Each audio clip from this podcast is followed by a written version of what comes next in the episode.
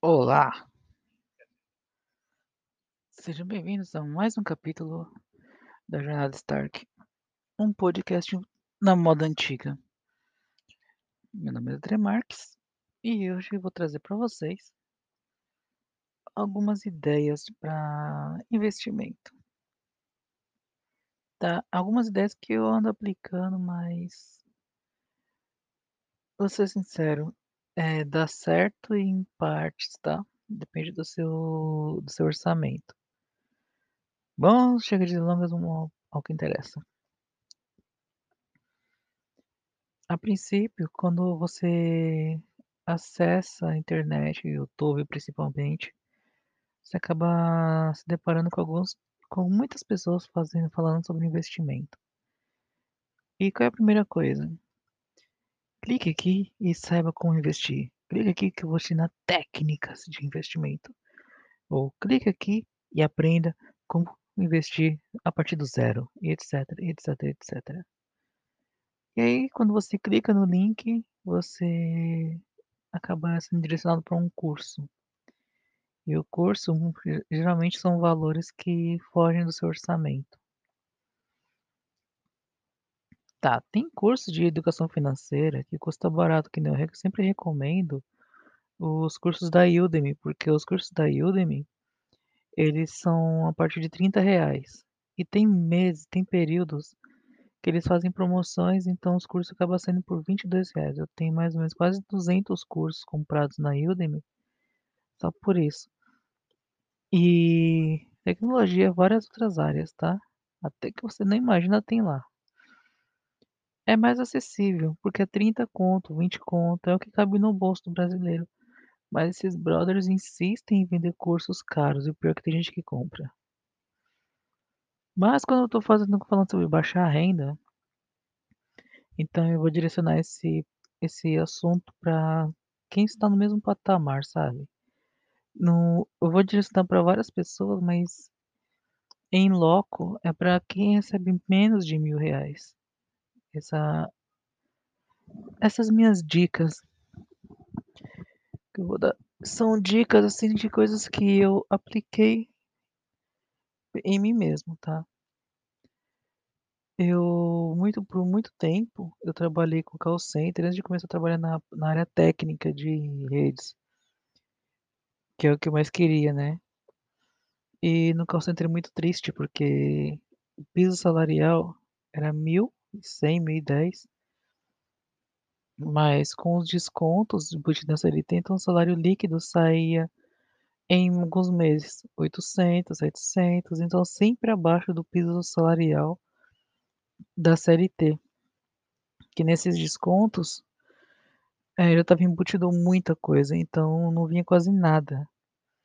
E onde eu trabalhava, no começo, quando eu trabalhei no call center, na época do quando começou, quando era o Speed e tal, a empresa que eu trabalhava, Atento, eles pagavam assim, o salário no dia 30, no finalzinho do mês, no último dia do mês, e o vale transporte separado.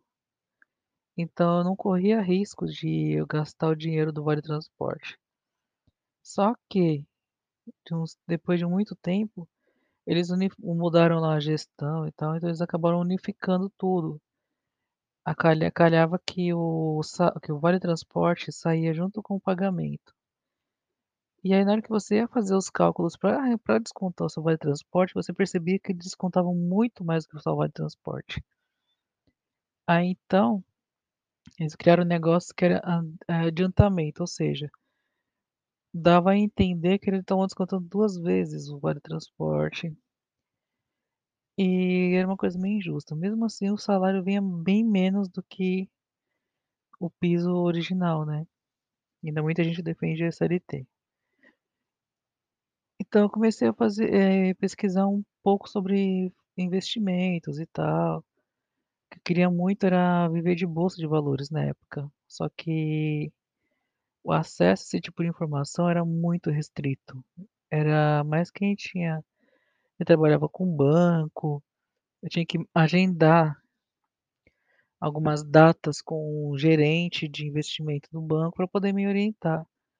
O fato é que quando você buscava esse tipo de informação no banco, ele nunca te indicava uma corretora, ele te indicavam investimentos dentro do banco. Então, assim, o gerente lá, a pessoa que te atendia, eles iam te apresentar produtos dentro do banco que já atuavam com esses investimentos, ou seja, você saía sempre perdendo, porque dentro desses produtos eles cobravam juros, etc.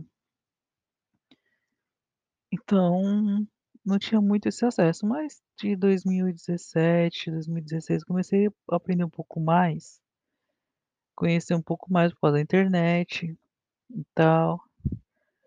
Ainda tô procurando minha minhas minhas senhas do procurando informações de alguma coisa de bit de Bitcoin que eu comprei lá atrás. Esse é um assunto para outro outro dia. Mas então, e aí o que acontece? Eu andei pesquisando, assim, eh, estudando, e aí eu topei com Tesouro Direto. Até porque eu não manjava muito de ações ainda, nem nada, e eu ficava com receio de comprar, tanto que eu lembro que eu comprei o FI, eu achei que aquele negócio era para explodir, para bombar. Aí quando começou a ficar no vermelho, eu fiquei preocupado e vendi. Só que eu vendi e deixei quieto. Inclusive comecei a investir lá pela EasyInvest, deixei quieto. Aí um belo dia, quando eu acesso minha conta da EasyInvest, tinha lá um saldo, eu lembro que estava zerado, tinha zerado tudo. Tinha um saldo, era acho que era dois reais e pouco. E quando eu fui procurar o extrato, era o fundo imobiliário que eu tinha. Aí eu descobri, eu aprendi que era dividendos. É, foi aprendendo, apanhando e aprendendo, mas aí eu fiquei com receio da oscilação, na época eu também não manjava muito. Aí eu preferi fazer uma coisa mais a mais da minha cara, que era comprar tesouro direto, que estava 30 conto, ficava por mais tempo, etc. Mas aí não deu muito certo porque tinha que vender. Se bem que teve um que que venceu antes do prazo. Mas eu achei legal investir no tesouro direto. Então, como primeiro primeiro investimento que eu recomendo para vocês é o tesouro direto. É é um tipo de investimento seguro. E assim, para quem não sabe, o tesouro direto, ele se rende de acordo com a tabela da Selic, tá? Tem o tesouro Selic e tem o tesouro direto. E de acordo com o tesouro direto, com o tesouro que você compra, tem o valor que varia de 30 a 50 reais, ou seja, sempre mínimo para você investir. Exceto o tesouro Selic que está mais de 100 reais. E como funciona? Tem lá o pré-fixado, o fixado. Isso aí eu vou deixar em vídeo porque tem que ser com imagens para explicar melhor. Mas ele é seguro na questão de que você tem pressão de dinheiro para o governo. E tem tesouro que paga juros semestralmente, então a cada seis meses você acaba recebendo juros de volta na sua conta. E dependendo do valor que você investe no tesouro, você recebe um juros muito mais gordo ainda. E assim, sabe essas obras, essas coisas que o governo é, inventa história aí? Então, ele, pede, ele pega dentro do tesouro. Quem empresta dinheiro para o governo somos nós. De novo, né? A gente paga os impostos e empresta dinheiro para o governo. Mas você recebe juros, então tá valendo.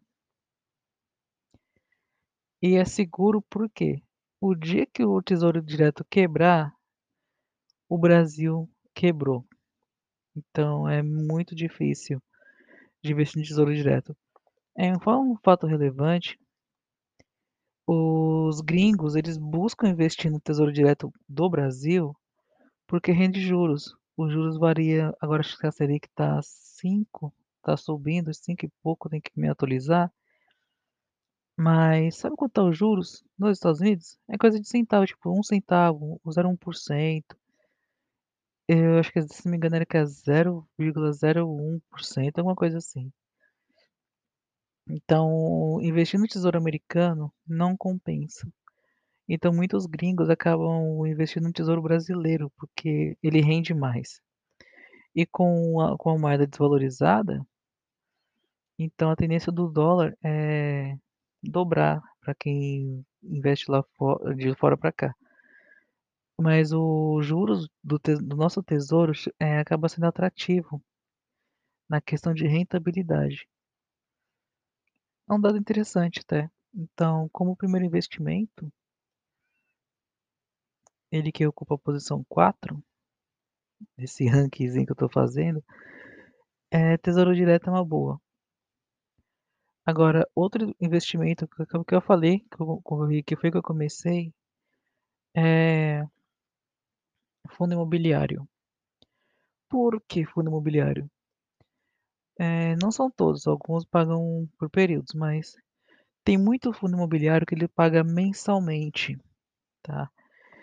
E por pagar mensalmente, ele acaba sendo interessante para você montar uma segunda fonte de renda. Se você pegar, por exemplo, R$30.000 e comprar um HGLG, por exemplo, 11, né, que é um fundo imobiliário de galpões, que é uma boa também, você vai receber quase um salário de de de rendimentos, no caso de dividendos. Aí você op opta por sacar e usar para seu sustento ou então você reinveste esse valor. Aí fica a seu critério. E dividendos você pode consultar no site do Fundos Explorer. Lá tem uma lista de fundos imobiliários e os valores que eles pagam de dividendos mensalmente, trimes trimestralmente ou semestralmente, tá. E também, eh, uma forma dependendo do imobiliário é seguro, porque ele vive de aluguéis. Por exemplo, ah, vamos pegar assim a Magalu, C&A, Riachuelo e tal. Eles precisam de guardar as mercadorias em algum lugar, então eles vão guardar em galpões. E esses galpões logísticos pertencem a uma uma empresa, por exemplo a empresa Star Jornada Stark detém controla controla este galpão. Só que para manter esse galpão vou precisar de verba, então eu me listo na bolsa de valores como fundo imobiliário e aí meus inquilinos pagam aluguel. Com esse aluguel eu faço o investimento na estrutura repasso-se parte desse aluguel como dividendos para os meus acionistas e de quebra com os com os aportes, com o dinheiro dos aportes, eu ainda consigo me manter ativo aí nesse galpão. Aí a C&A paga aluguel, Magalu paga aluguel, a Via paga aluguel e assim vai. Então essas essas empresas pagam aluguel e você recebe dinheiro de esse dinheiro para vocês. Então, pense o seguinte, quando eu comprar uma roupa na C&A e comprar uma ou na Riachuelo, ou comprar um móvel nas Casas Bahia, ou comprar um móvel lá no Magalu, ou um eletrônico, lembre-se de que esse dinheiro não está indo 100% para o dono. Uma parte desse dinheiro volta para você se você tiver o fundo imobiliário onde esta empresa tem um galpão ali. Eh, tem uma parte desse galpão desse desse fundo imobiliário que você comprou. É um bagulho bem louco. Quando vocês começam a se aprofundar mais, você percebe que você comprou uma calça na Riachuelo parte desse é um como se fosse um cashback, parte desse dinheiro volta para você, através dos dividendos. E, então essa seria a segunda maneira de investimento, tá. E dentro do fundo imobiliário, tem fundo imobiliário que custa R$10. Tem outros que até menos, mas o ideal é pegar os de 10, que os de 10 paga de set de 2 a 7 centavos por papel, tá. E diferente das ações, o os fundo imobiliário você pode o lote padrão é de 1 papel. Então é tranquilo comprar fundo imobiliário. O bacana é você comprar um total de fundo imobiliário, no caso esses de R$10, que paguem retorno de dividendos R$10, porque aí você pode reinvestir sem precisar de ficar aportando todo mês. Então todo mês vai caindo dinheiro na sua conta que dá o valor exato para você comprar, fazer uma recompra. Isso num ano daria mais ou menos R$1.200. Não, R$120. É, daria mais ou menos R$120 a mais de de papel. Aí se você conseguir investir mensalmente R$100 comprando fundo imobiliário, em um ano você consegue investir mais de R$1.000. Acho que R$1.200 por ano. E assim vai, a partir do momento que você conseguir aumentar a sua mão para investir, é um retorno bem bem vantajoso para o futuro. Então, esse ocupou o terceiro lugar de investimento, tá? A ordem do, do que eu tô falando não é de melhor para pior. A ordem que eu vou lembrando, porque isso aqui não é nem ensaiado, tá? Não é nem, como dizer, roteirizado. E agora vamos para o segundo. Eu acabei de falar um tempinho agora, que é as ações. Outra forma de investimento bacana são as ações, tá? Só que diferente do, não é diferente do fundo imobiliário. Você, o fundo imobiliário você tem que estar acompanhando para ver se vai ter quebra ou não. As ações. Muita gente fala que o ideal é fazer o swing trade ou o day trade ou o buy and foda-se, o buy and hold no caso, ou position trade. Mas o que, que, essa, que essa sigla tem tudo a ver? É o seguinte, é, swing eu vou resumir bem rápido que meu tempo está acabando. É, dentro das ações tem umas modalidades de práticas, por exemplo, o day trade, que é o que é compra e venda no mesmo dia, que tem aqueles gurus que ensina a ser trader de elite aí, é mais ou menos isso, é compra e venda no mesmo dia. O swing trade é compra por períodos, por exemplo, você compra uma ação hoje e na sexta-feira você vende, ou na outra semana você vende, ou então você compra uma ação e espera ela subir, na hora que ela subir e der sinais de queda, você vende e pega o lucro. Isso daí é o swing trade, porque você não se apega à empresa, você simplesmente compra, é, vende, compra na baixa, vende na alta, espera ela cair. Quando ela cair, você compra de novo e assim vai. Ou compra outras ações de outra empresa. Aí vai, varia de acordo com o gosto do freguês. O buy and hold, não, vamos antes do buy and hold, o position trade.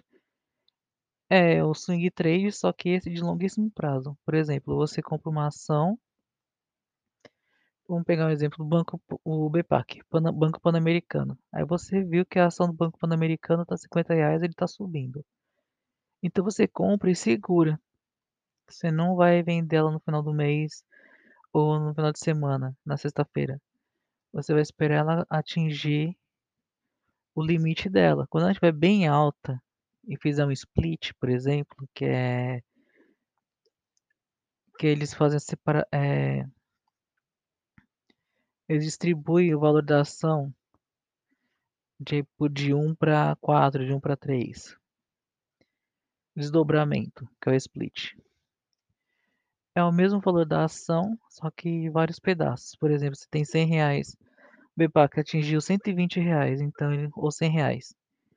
Ele divide de 1 para de 1 para 5, então vai ser 5 partes de 5 reais, de, 5, de 20 reais que vai compor 100. E aí ela vai a tendência de aumentar. No caso do position trade, é mais ou menos isso. Quando ela, quando ela faz uma, uma, uma resposta na alta, só que essa alta não é uma coisa de um mês, leva dois, três meses, um ano. Então essa aí é o longuíssimo prazo. E o buy and hold é quando você compra a ação e envelhece com ela, ou a empresa vai, vai à falência e você tem a ação, você recebe de volta. Isso é o buy and hold. Então, óbvio, tem, tem empresas que pagam dividendos mensalmente e você consegue adquirir um patrimônio bacana. Então, dentre as formas de investimento, as ações também fazem parte dessa lista. Então, até agora eu falei de tesouro, falei de ações, falei de fundo imobiliário e tesouro direto, ações, fundo imobiliário. Tá faltando mais alguma coisa? Deixa eu ver. Ações, tal. Tesouro. Deixa eu ver aqui. Comecei lá atrás com a Tesouro primeiro, aí Fundo Imobiliário em segundo, as ações em terceiro. É, o quarto item de investimento, para quem não tem tempo de ficar comprando bolsa, ou quem não quer se arriscar em comprar ações, tem uma forma de rendimento também que, que é, ou se quiser também acrescentar, que são as contas que rendem. Tem contas bancárias que rendem, tem o CDB, CDI também, que é uma boa de investimento, tá? O CDB e o CDI são empréstimos que a gente faz para os bancos. É similar ao Tesouro Direto, só que a diferença é que nós, a gente está emprestando dinheiro para o banco. Então, por exemplo, eu tenho um CDB do Itaú. Esse CDB do Itaú é o dinheiro que eu empresto para o Itaú, fala, tá, Itaú, guarda meu dinheiro aí. O Itaú vai pegar esse dinheiro que eu do meu CDB e vai emprestar para o Joãozinho. Então, o Joãozinho vai pagar as prestações desse empréstimo e com os juros. Parte desses juros vai reverter para mim em lucro até o vencimento desse CDB ou até eu sacar esse CDB. CDI é a mesma coisa, só que é para empresas. E então é um investimento que você faz para o banco. E as contas que remuneram. Por exemplo, se tem o dinheiro, ele está parado, ele vai rendendo mais que a poupança, mais que a, C, que a Selic, a, mais que o CDI, coisa assim. Então ele vai rendendo, o dinheiro na sua conta. E é uma forma de investimento bacana também. Eu recomendo mais esse tipo de investimento assim, em contas, em contas que rendem, porque funciona como se, como- se fosse uma poupança. É um- uma forma de. É, um- é o dinheiro de emergência, de urgência, que está disponível para você usar, e ele parado, ele vai rendendo um lucrinho bacana.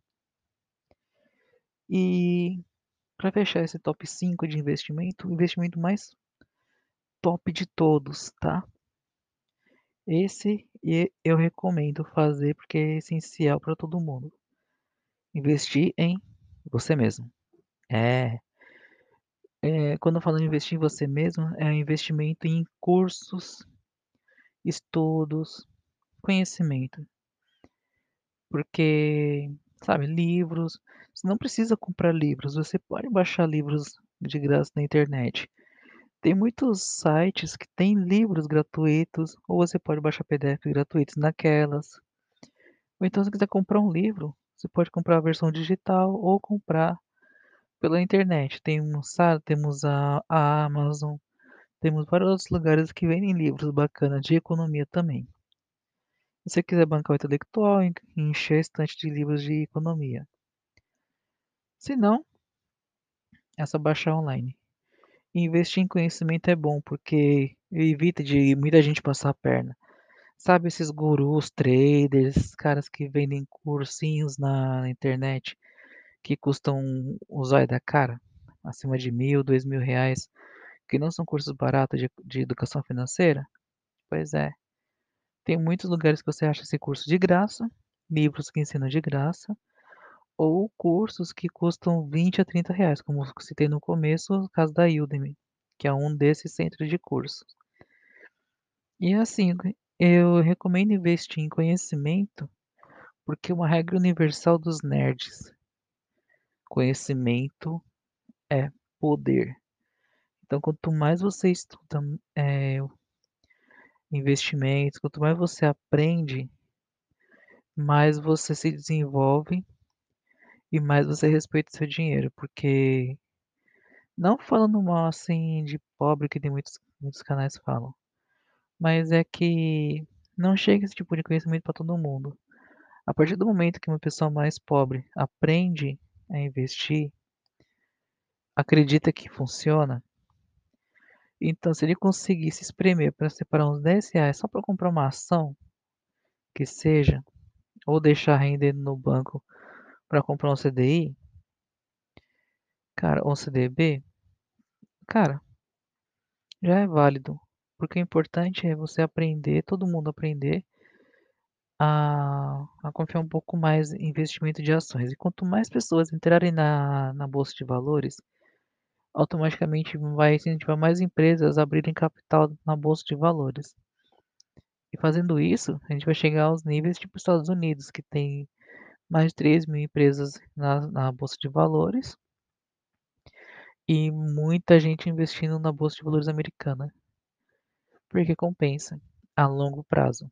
Mas é uma das ideias sobre investimento é invista a longo prazo, tá? Esquece de comprar ação hoje amanhã está milionário. Não funciona assim.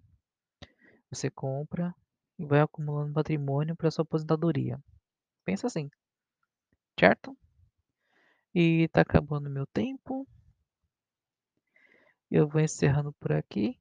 E se vocês gostaram desse tema, então compartilhe com seus amigos para que acessem mais os, esse podcast, tá? É, nas antigas não tem entrevistados, coisa mais gostosa de se fazer trocando uma ideia, não tem roteiros, tá? E se eu esqueci de alguma coisa, vocês, por favor, comentem. E eu sei que alguém vai perguntar, mas eu vou falar logo. Eu não citei criptomoedas porque ele é uma variante. Criptomoeda é um assunto mais delicado, porque dentro de criptomoeda tem criptomoedas, tá? São várias outras. É diferente das ações, então é um pouco mais delicado de falar sobre criptomoedas. E eu vou pegar um, um vídeo só para falar sobre isso, tá? Um tema, um dia para falar só sobre criptomoedas, belezinha? E então é isso aí. Comentem, curtam, sigam, tá? É, esse podcast vai estar disponível em todas as redes de streaming de áudio, tanto todas que vocês conhecem, tá bom? E logo logo vamos acertar o, o site para que possamos postar esses, esse podcast também no site oficial da Jornada Stark, beleza? E é isso aí, eu espero que essa mensagem ultrapasse o cosmos e chegue nos ouvidos de todo o universo, tá? E menos do Thanos. Eu não quero que ele estale os dedos e acabe com a nossa economia. É isso aí. Então nos vemos no próximo capítulo e fui!